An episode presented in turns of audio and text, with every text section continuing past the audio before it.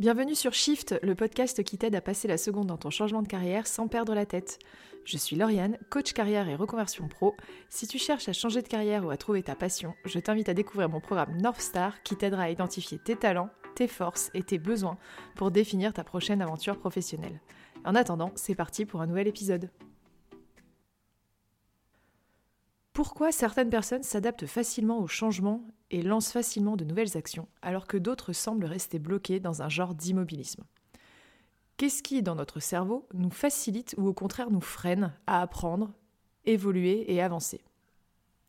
Si on prend l'exemple de l'apprentissage chez les enfants, que ce soit la marche, le langage, le vélo, l'écriture, etc., on est impressionné par la résilience dingue des enfants face à l'échec, parce qu'il leur faut effectivement des dizaines, des centaines d'essais.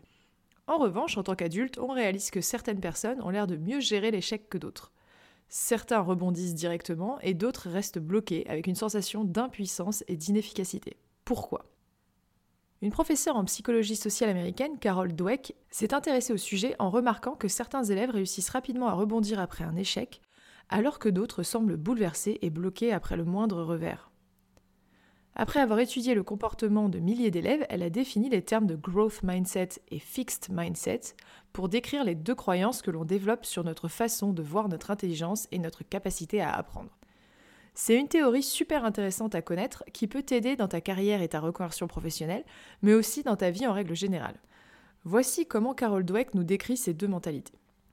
En premier, nous avons le fixed mindset, la mentalité fixe c'est la croyance que notre capacité, notre personnalité, nos compétences, notre intelligence sont pratiquement figées à la naissance et ne peuvent pas être changées. C'est se dire que ou on est bon à quelque chose ou on ne l'est pas. Une personne avec une mentalité fixe évite généralement les défis tout au long de sa vie. C'est aussi une personne qui voit ses erreurs comme des échecs, ou encore qui ne cherche pas à développer une compétence qu'elle considère déjà maîtrisée. Une mentalité fixe va donc éviter de sortir de sa zone de confort. Je vais te donner quelques exemples de phrases qu'une personne avec une mentalité fixe peut prononcer. Je suis comme ça et c'est tout. Je n'aime pas qu'on me challenge. Je ne sais pas si je vais y arriver, je préfère ne pas essayer. Il ou elle a de la chance d'avoir réussi. Je fais déjà ça bien, je ne peux pas faire mieux. Ou je suis nul à ça. A l'inverse, growth mindset, la mentalité évolutive, c'est la croyance que l'intelligence, le talent, les compétences évoluent et que l'on n'arrête jamais d'apprendre, que l'on peut toujours s'améliorer. Une personne avec une mentalité évolutive a une vue plus positive des échecs et des ratés, car ce sont des opportunités d'apprendre ou de se développer. Cette mentalité facilite donc la prise de risque et la créativité. Les personnes avec une mentalité évolutive, elles vont avoir plus de facilité à oser. Oser prendre un rôle de manager, oser changer de carrière, oser partir à l'étranger, etc. Type de phrase d'une personne avec une mentalité évolutive. Je peux m'améliorer avec un peu de temps et d'effort. Les challenges m'aident à avancer. J'ai envie de tester et apprendre quelque chose de nouveau, même si je n'y arrive pas tout de suite. Il ou elle a réussi, j'ai envie de comprendre comment il a fait pour m'en inspirer. Je sais que je peux toujours progresser. En résumé, la mentalité fixe, elle se concentre sur le maintenant, et la mentalité évolutive, elle est motivée par le et après. Dans son étude, Carol Dweck a déterminé qu'environ 40% des élèves avaient une mentalité fixe, 40% avaient une mentalité évolutive, et 20% n'avaient pas d'état d'esprit marqué.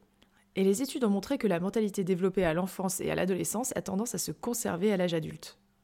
Alors évidemment, maintenant que je t'ai expliqué les deux types de mentalité, c'est assez clair que la mentalité évolutive est plus bénéfique pour t'aider à avancer dans ta carrière et dans la vie en règle générale, car elle te permet plus facilement 1. de t'améliorer, 2. de mieux rebondir après une galère, et 3. de te dépasser.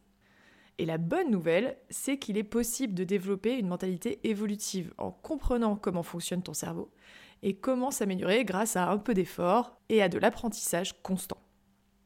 Alors comment favoriser un état d'esprit growth mindset? Changer tes croyances et passer d'une vision fixe à une vision évolutive demande forcément de faire pivoter beaucoup de croyances très ancrées.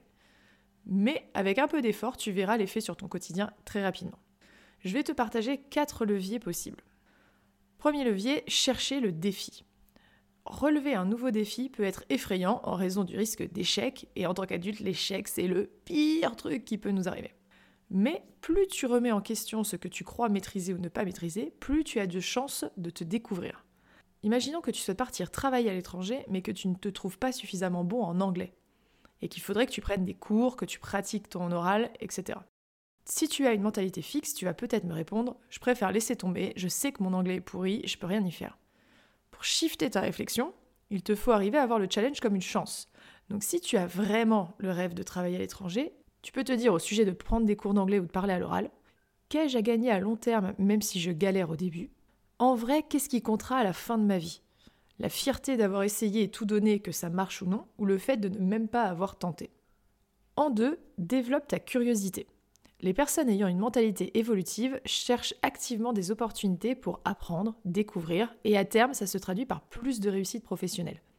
Alors ça peut paraître un peu blabla comme ça, mais il y a une étude de Leaders Economics au sujet de la lecture qui a montré que les personnes qui performent le moins lisent principalement pour se divertir, alors que celles qui sont au top sont avides de livres qui les aident à se développer sur les sujets qu'ils souhaitent.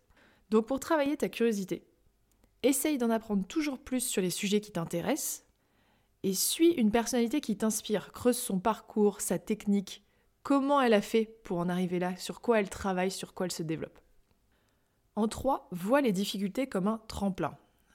Alors effectivement, c'est facile à dire, et quand tu traverses une grosse galère et que tu es au fond du trou, ça peut être difficile de voir le fameux tremplin. Favoriser une mentalité évolutive, ça passe par voir l'échec comme un élément positif. Parce que tout le monde galère un jour.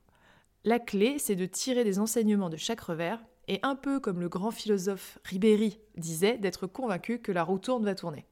Par exemple, Steven Spielberg, il a été rejeté trois fois de l'école de cinéma avant d'y entrer, Oprah Winfrey, elle a été virée de son poste de co-présentatrice avant de lancer son talk show. Et il y a plein d'exemples qui montrent qu'un échec ou une difficulté ouvre la porte à autre chose.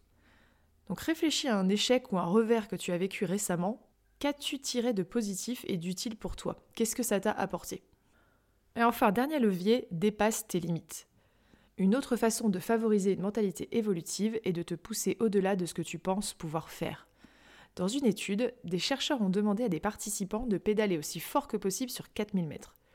Plus tard, les participants ont reçu les mêmes instructions mais ont pu courir contre un avatar de leur course précédente. Ce qu'ils ne savaient pas, c'est que l'avatar allait plus vite qu'avant. Et eh bien, le résultat était que les participants ont roulé côte à côte de leur avatar, allant beaucoup plus vite que la première fois. Pose-toi la question suivante. Sur quoi penses-tu avoir atteint ton max? Ton anglais, ton niveau sur Excel, ton relationnel, une compétence particulière? Comment peux-tu aller plus loin encore sur cette compétence? Je t'ai partagé donc ces quatre leviers, mais il y a plein d'autres moyens de développer la plasticité de sa pensée, et si ça t'intéresse de creuser, tu peux lire le livre de Carol Dweck Oser réussir, où elle développe son concept. C'est tout pour aujourd'hui, j'espère que cet épisode t'a plu, merci beaucoup de m'avoir écouté. Si jamais tu as des questions, n'hésite pas à me contacter en MP sur mon Insta Coaching ou via mon site internet. On se retrouve la semaine prochaine, passe une excellente journée